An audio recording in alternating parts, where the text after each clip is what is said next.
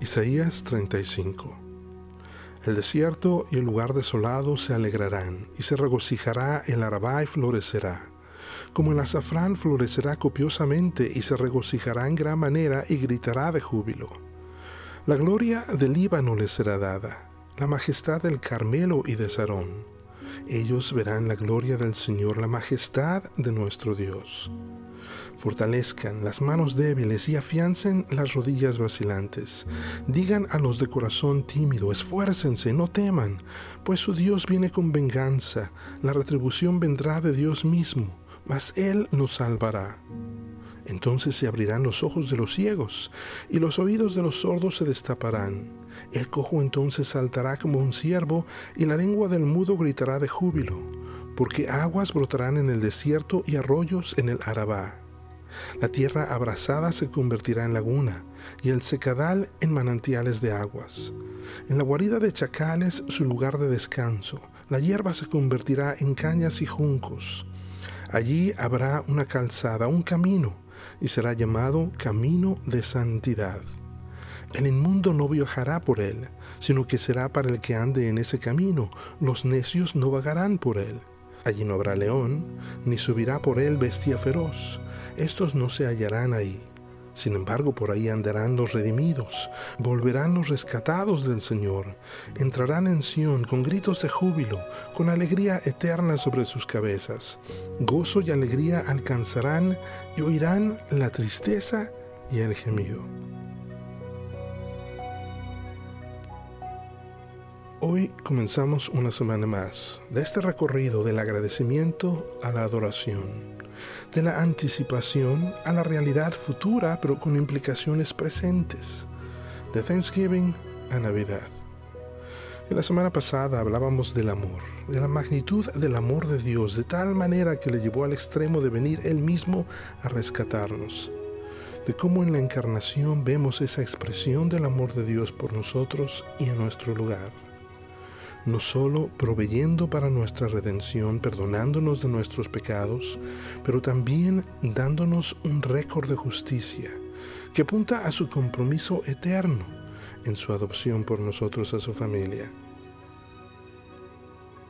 Esta semana consideramos un bello capítulo del profeta Isaías.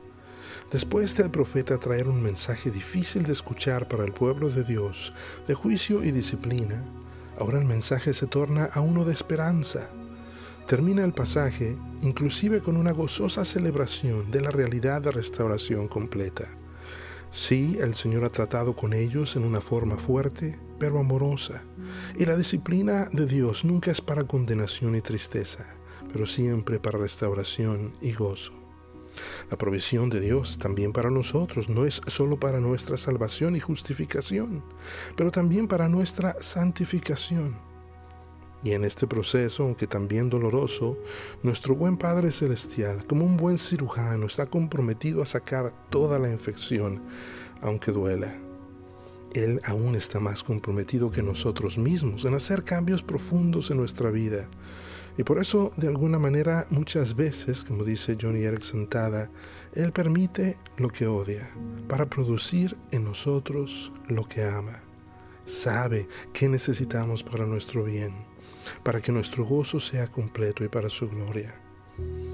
Además, las buenas noticias para ti y para mí son que en ese camino de santidad del que habla el versículo 8, no solo tenemos un aliado en el Espíritu Santo y todos los recursos del reino, pero también tenemos la promesa del Padre de que un día llegaremos a casa, a nuestro destino final, sanos y salvos, y eso es de gran ánimo.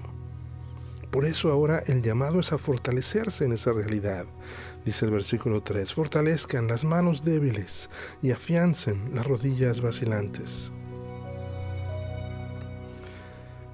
En este año, esta pandemia global ha causado gran incertidumbre y miedo en todos nosotros. Es que el hecho de no saber si en algún momento podremos infectarnos y si solo será una pequeña molestia o uno de esos casos de complicaciones más graves, nos ha llevado a tener que depender de Dios diariamente y quizá como nunca antes.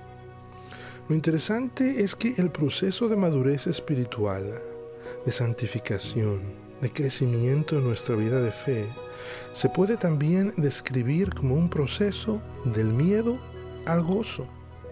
Por eso el mandamiento más repetido en la Biblia, 365 veces y como si fuera necesario escucharlo cada día del año, es, no temáis. La venida del Hijo de Dios a este mundo y en la Navidad eran noticias de gran gozo, como decían los ángeles, pues mostraban el favor de Dios para con la humanidad, para contigo y conmigo. Son noticias que producen nuevas energías y ánimo para nuestra alma cansada y una creciente realidad del miedo al gozo en nuestra vida. Por eso el apóstol Juan en su primera epístola universal dice a los hermanos, lo que existía desde el principio lo hemos oído, lo que hemos visto con nuestros propios ojos, lo que hemos contemplado y lo que han tocado nuestras manos, esto escribimos acerca del verbo de vida, y la vida se manifestó. Nosotros la hemos visto y damos testimonio y les anunciamos a ustedes la vida eterna que estaba con el Padre y se manifestó a nosotros. Lo que hemos visto y oído les proclamamos también a ustedes, para que también ustedes tengan comunión con nosotros. En verdad, nuestra comunión es con el Padre y con su Hijo Jesucristo. Y termina diciendo, les escribimos estas cosas para que nuestro gozo sea completo y de nuestro pasaje de Isaías, otra vez el versículo 10 que leíamos al principio, volverán los rescatados del Señor, entrarán en Sión con gritos de júbilo, con alegría eterna sobre sus cabezas, gozo y alegría alcanzarán y huirán la tristeza y el gemido. A considerar, ¿cómo has estado lidiando este año con la realidad de la pandemia? Está la anticipación de la celebración y realidad de la Navidad ayudándote a, lidiar con la incertidumbre del momento. O te sientes con las manos cansadas y las rodillas endebles.